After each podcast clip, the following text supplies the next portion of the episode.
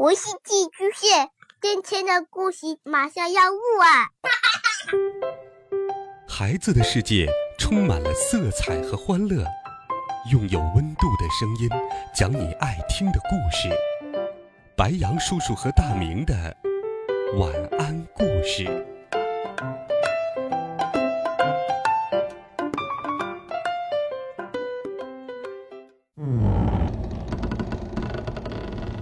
小朋友们、同学们，大家好，欢迎收听白杨叔叔讲故事。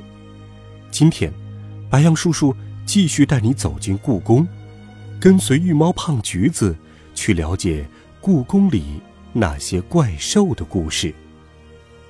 一起来听《故宫玉猫夜游记》：吻兽身上的宝剑。喵，我叫胖橘子，是只猫。我是故宫的主人，虽然我只有一岁。听说故宫从前属于一个叫做皇帝的人，我不认识他，我只知道故宫现在是我们御猫的。既然是这里的主人，我当然就要做出主人的样子，比如帮助故宫里的怪兽啊、动物啊解决一些麻烦。什么？你说一只玉猫能做什么？喂喂喂，你可不要小看我们玉猫。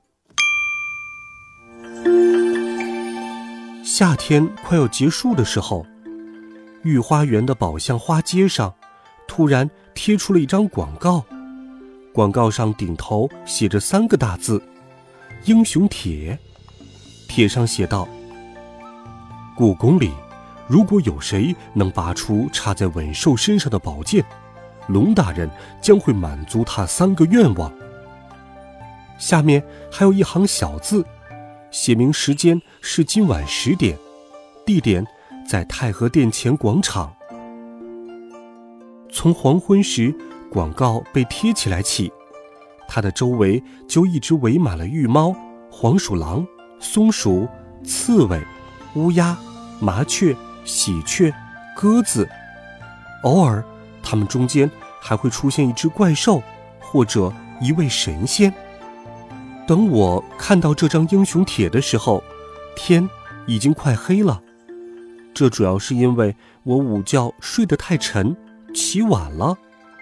幸亏我们猫族有超级厉害的夜视能力，让我在这么晚的时候依然能看清上面的字。多好的机会呀！只要拔出吻兽身上的宝剑，就可以让龙满足我三个愿望。这简直是童话里才会有的好事。我舔了舔身上的毛，朝着剑亭走去。一路上，我几乎遇到了所有故宫里我认识的动物，连平时躲在房檐下面的壁虎都出现了。看来大家都想去碰碰运气。我真想劝他们不要白费力气了，我才是故宫的主人。如果说谁能拔出吻兽身上的宝剑，那除了我还能有谁呢？听说那把宝剑是六百多年前一位叫朱棣的明朝皇帝让人插在吻兽身上的。那时候的吻兽并不想守护故宫，一心只想回到大海里。所以，他经常会逃跑。吻兽是水晶，朱棣皇帝认为，只有吻兽镇守着故宫，故宫才不会着火。他问大臣们，有什么好办法能防止吻兽逃跑？于是，就有一位大臣出了个主意。于是，就有一位大臣出了个主意，用许逊的宝剑把吻兽钉在房梁上。让他想跑也跑不了。许逊是古代非常有名的道士，会降妖除魔。他的宝剑是一把扇形剑，无论什么妖魔鬼怪，只要碰到剑上，都会被降服。吻兽是神兽，人类一般的宝剑肯定拿他没办法，所以那位大臣才想起了许逊这把神剑。朱棣皇帝觉得这个办法好，就让宫廷侍卫用许逊的扇形剑把稳兽钉到了高高的房梁之上。神剑真的很厉害，从此稳兽就再也没有跑出过故宫。在稳兽身上插了六百年，再厉害的神剑，现在也不结实了吧？我心里想着，既然是故宫以前的主人皇帝把它插到稳兽身上的，那就由我故宫现在的主人把它拔下来吧。但是，一旦把剑拔下来，我要让龙满足我哪三个愿望呢？这可让我有些为难了。我的愿望实在太多了：吃遍全世界最好吃的鱼，吃遍全世界最好吃的鸡，吃遍全世界最好吃的罐头，吃遍全世界最好吃的猫粮，等等等等。哎呀，怎么全是吃的呀？我甩甩头，不行不行，不能光想着吃呀！我还有别的愿望吧，比如妈妈能活到一百岁，再比如当上故宫的猫头领。嘿嘿，没错，这就是我胖橘子小小的野心。一路上胡思乱想着，等我回过神来，发现自己已经站在太和殿前广场上了。广场上挤满了动物，还有几位神兽，连常年躲在泥土里的鼹鼠家族都来了。当月亮爬上树梢时，龙和天马呼的一下出现在了太和殿的屋顶上，就像变戏法一样。非常感谢各位英雄的到来，龙用低沉的声音说。我们将给每位英雄一次机会，谁能拔出稳兽身上的宝剑，我就会满足他三个愿望。听到龙这么一说，广场上的动物们立刻激动起来，大家都四处张望，寻找稳兽。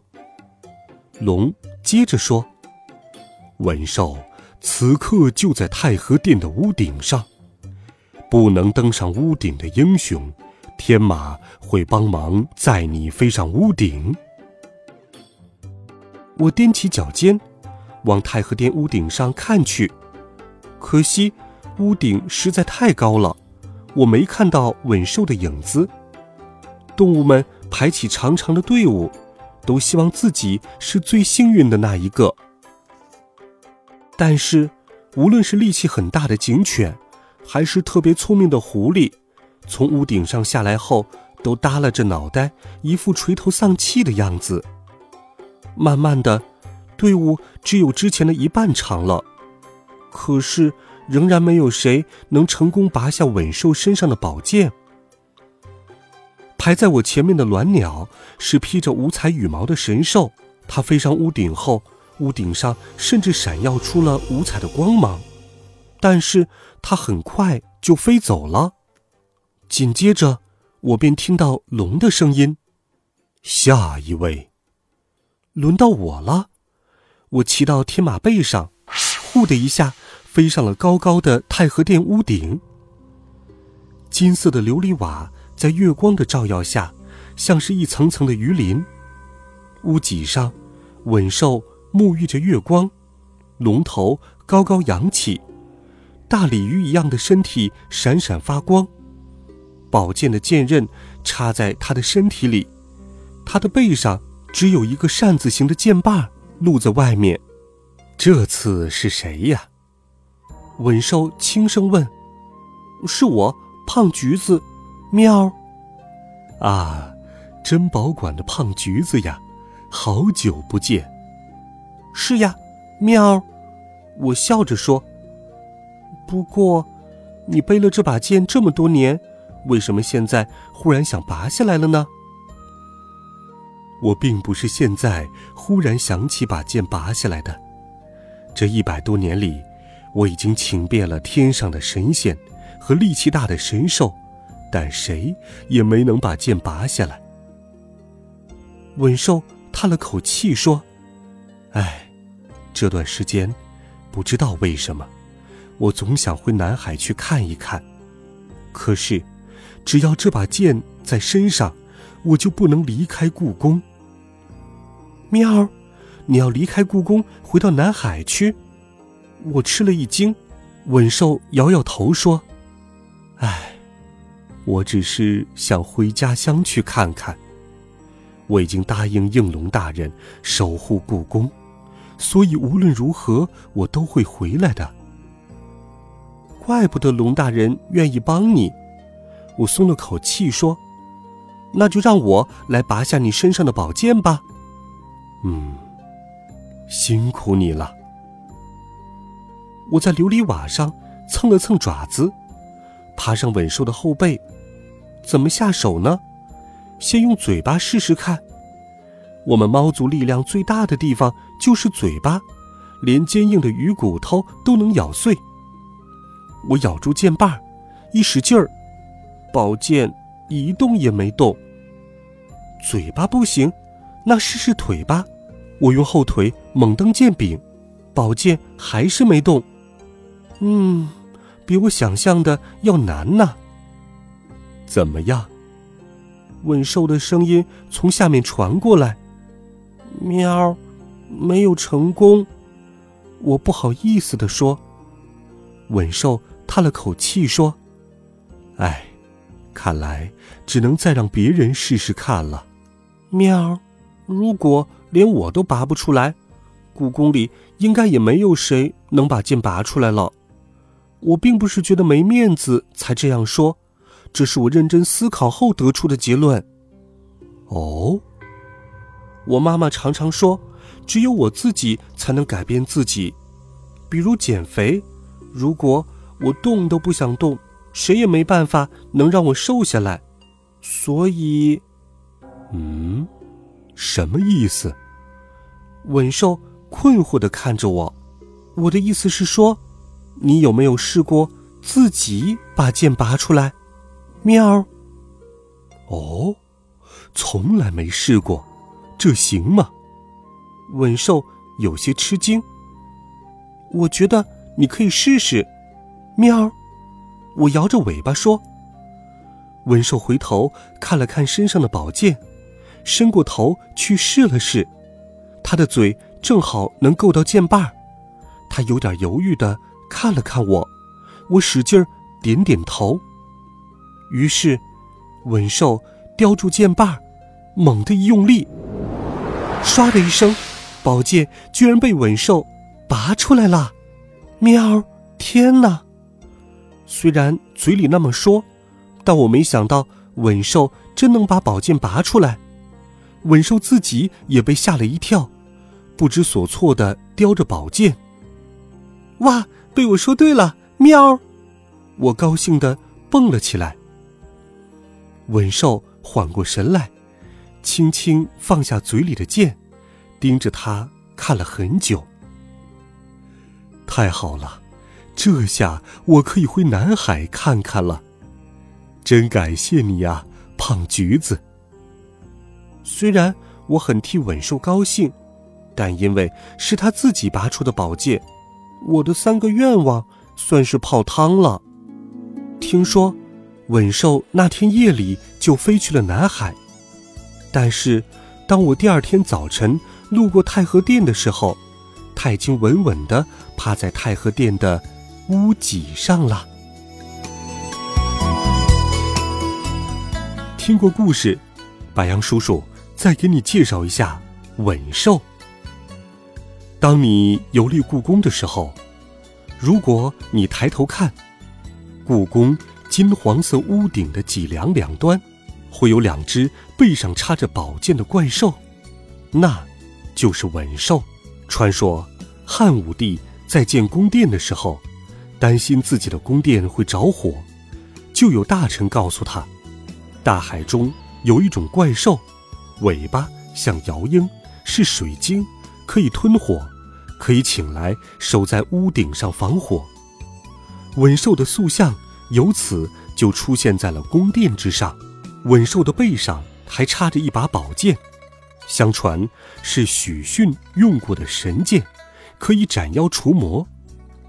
稳兽特别向往自由，别的怪兽都乖乖守着宫殿，只有他找到机会就会偷溜回大海里。